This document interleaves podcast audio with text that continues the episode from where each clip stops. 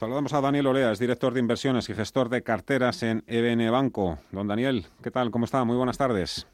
Muy buenas tardes, Fernando. ¿Cómo estáis? Pues aquí asistiendo un poquito al espectáculo de la bolsa, unos días subiendo, unos días bajando, nos tiene así un poquito mm, fatigados, o, pero bueno, también estas cosas son las que lo que pasa en la bolsa, no solo sube y baja, sino también se puede mantener en un, en un rango lateral.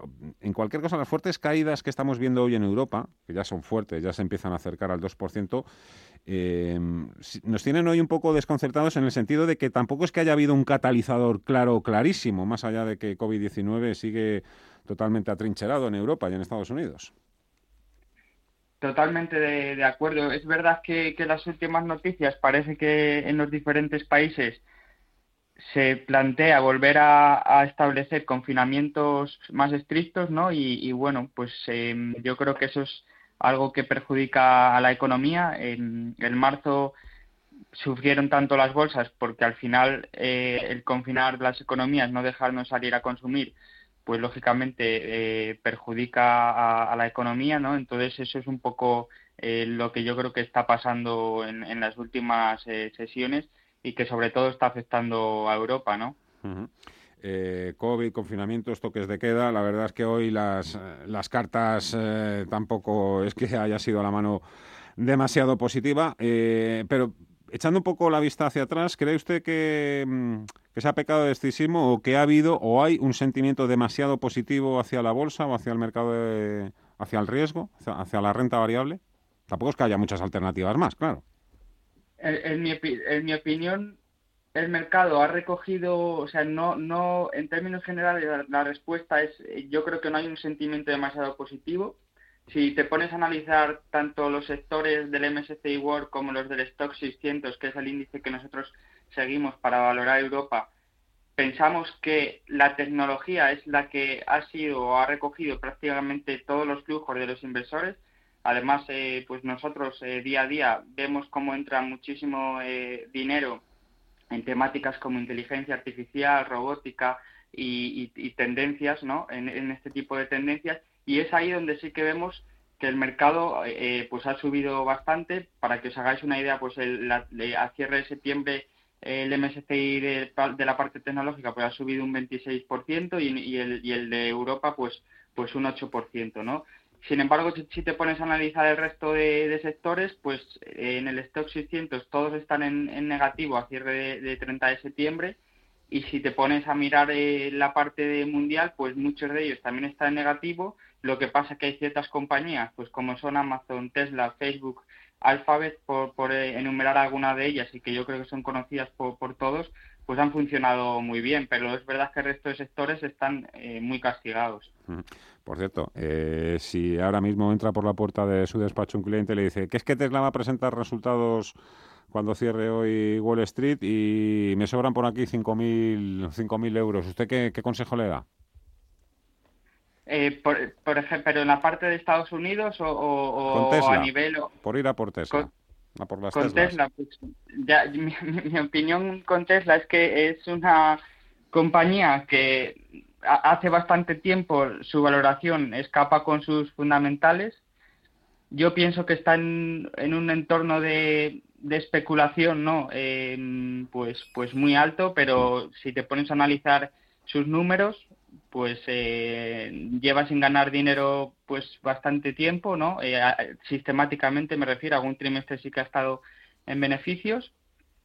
Luego además, eh, cada dos por tres hace ampliaciones de capital, que pues mientras la gente siga poniendo dinero, pues no hay ningún problema, ¿no? Eh, siguen. Sus directivos venden acciones, pero la gente pues pues decide acudir a las ampliaciones. Y, yo, en mi opinión, no pienso que Volkswagen, Daimler, BMW vaya, vayan a desaparecer o tengan que valer en bolsa menos que Tesla, ¿no? Pero bueno, es una corriente eh, pues, pues que, que, lleva pasando un tiempo y, a mí me ha sorprendido, pero bueno, es, es, lo que hay, pero, pero mi opinión es que es una compañía que está claramente sobrevalorada. ¿Dónde invertiría o recomendaría invertir en estos momentos su dinero, entendiendo con que ahora mismo la mayoría de la gente que nos está escuchando ya tiene un perfil más moderado, incluso agresivo? Vale, pues en, en concreto por decirte lo que lo que yo descartaría, ¿vale? A la hora de invertir para un perfil, por ejemplo, moderado, eh, es decir, una cartera que pueda tener renta fija y renta variable, pues la parte de la renta fija sí que huiría un poco de los bonos de gobierno, pues por ejemplo, eh, me refiero al alemán, algún alemán pues se está pagando el 10 años un menos 0,61, si lo compras al final es un poco porque piensas que se puede ir a menos 0,80, pero ya entras en un punto de especulación y no tanto de inversión. Pasa lo mismo con eh, el año pasado sí que hubo una oportunidad eh, en el tres, en el Treasury americano que llegó a pagar un 3%, ahora está pagando pues un 0,74 más o menos. Entonces sí que es cierto que tendría cuidado con los bonos de gobierno de países desarrollados que se consideran más, más seguros, pues el de Japón, el bono alemán, ¿no?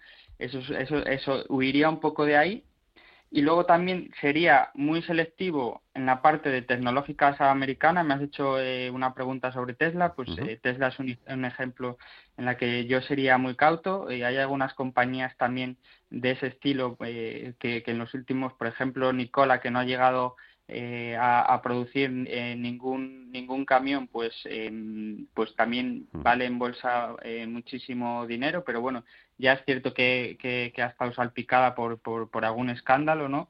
Y huiría, huiría un poco de ese tipo de, de compañías que son esperanzas de algo, pero se escapan un poco de la, de la realidad.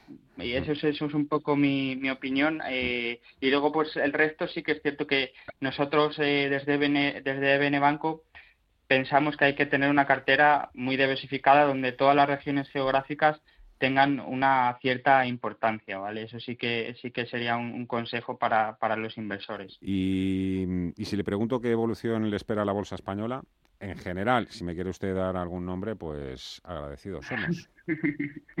vale, pues a ver, yo pienso, o sea, eh, yo pienso que, que, si nos centramos en concreto más en el IBEX 35, ¿vale? Eh, a corto plazo, en general, no hay demasiados catalizadores para la bolsa española. Eh, al final, la bolsa española está formada por una gran parte de por sector financiero, otra parte importante de turismo, luego tiene energía y recursos básicos, como, por ejemplo Acerinos, Arcelor o, Repsol, y luego la parte de telecomunicaciones con, con Telefónica. Pues, pues todo, como comprenderán, al final todo se ha visto bastante castigado uno por, por ejemplo, eh, el sector financiero al final, por el riesgo de, al final con los tipos de interés a cero y además con un posible eh, repunte en la tasa de morosidad en un futuro que como no, no, se tiene mucha visibilidad de los efectos que puede tener la pandemia y, sobre todo duración y luego ha, estado muy castigada porque la bolsa española tiene muchísima exposición a, países emergentes eh, para que se hagan una idea el, real brasileño se ha depreciado este año cerca de un 50% entonces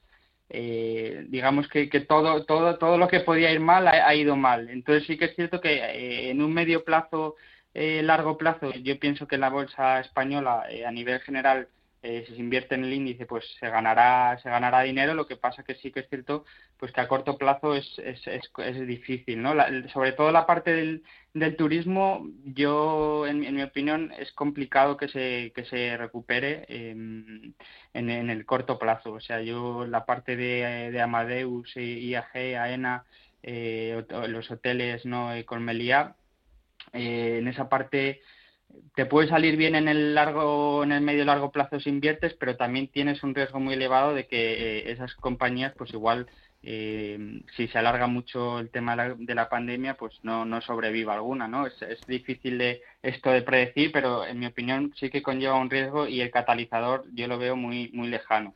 Luego otras compañías igual que el sector financiero, pues pues igual sí es una oportunidad, ¿no? Pero pero evidentemente la visibilidad es, es, es muy baja ahora mismo en ese tipo de compañías. Daniel Olea, director de inversiones, gestor de carteras en EBN Banco. Ha sido un placer. Muchísimas gracias. Hasta la próxima ocasión. Que tenga feliz tarde. Gracias a vosotros, un abrazo.